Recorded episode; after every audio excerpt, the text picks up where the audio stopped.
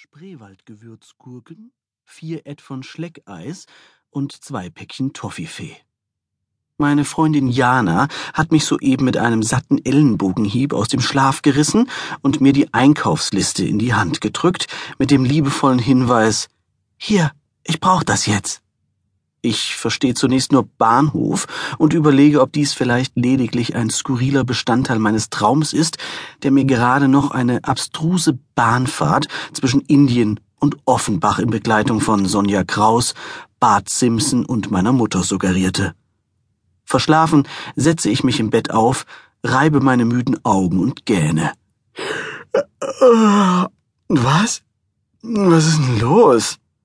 Abwechselnd schaue ich zu meiner Freundin und dem Zettel in meiner Hand. Ist was, ist was mit dem Baby? Ist, ist irgendwas passiert? Ja. Wirklich? Schon sitze ich aufrecht im Bett und mustere Jana, die mit ihrem Zeigefinger auf ihren Schwangerschaftsbauch deutet. Ja, scheiße, was denn? Wir haben Hunger. Was? Wir haben Hunger. Ja, Mensch, Jana, jag mir doch nicht so einen Schrecken ein. Ich dachte schon, es sei was Wichtiges. Ich lasse mich zurück in das Kissen sinken und drücke ihr die Einkaufsliste wieder in die Hand.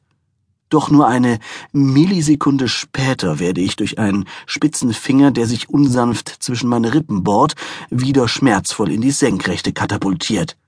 Aua! Sag mal, bist du übergeschnappt?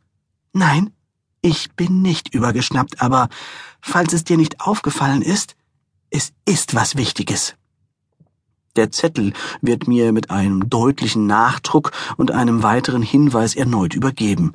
Ich bin schwanger, und wenn diese Diskussion noch fünf Minuten länger dauert, bin ich nicht nur schwanger und hungrig, sondern dazu auch noch sauer und angepisst. Und glaub mir, das ist keine allzu gute Kombination für dich. Na, wenn du Hunger hast, dann, dann mach dir doch ein Brot. Die Einkaufsliste wandert wieder an die Adressatin zurück und ich drehe mich zur Seite. Schließlich kann ich doch wohl nichts dafür, dass du mitten in der Nacht gleichzeitig hungrig und schwanger bist. Zumindest zu einem dieser beiden Dinge hast du sehr wohl einen erheblichen Anteil beigetragen, Robert. Also trägst du eine Teilschuld und übernimmst gefälligst wenigstens den Fahrdienst.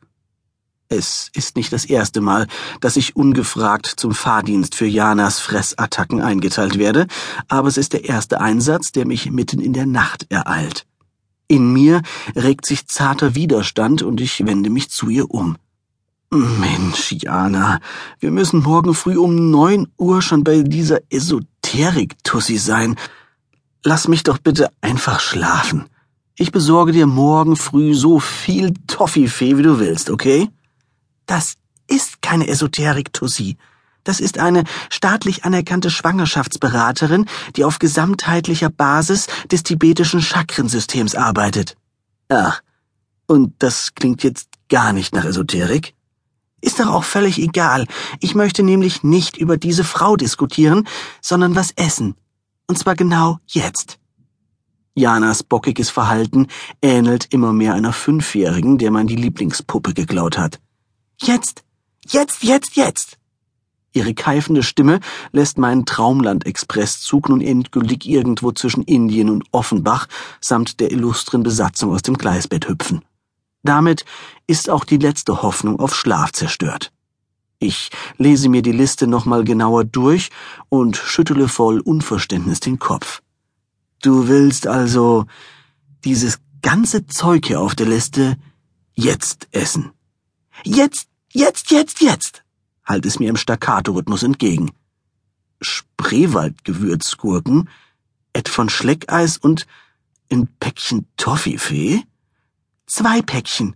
Lies gefälligst richtig. Ah, echt, das ist doch. Noch bevor ich den Satz beende, tritt die fünfjährige Indianer nun gänzlich hervor und funkelt mich mit den Augen einer wahnsinnig gewordenen Vorschülerin an. Robert Süßemilch, falls du es immer noch nicht verstanden hast. Jana deutet mit beiden Händen vielsagend auf ihren Acht-Monats-Bauch. Wir haben Hunger. Dein Kind und ich. Ja, ich denk nicht, dass unser Kind unbedingt gerade jetzt darauf pocht, Toffifee essen zu wollen, erwidere ich. Ein Salamibrot aus der Küche tut es doch vielleicht auch. Das Kind kann das doch sowieso nicht unterscheiden. Red nicht so ein Blödsinn von Dingen, von denen du keine Ahnung hast, und besorg mir das Zeug.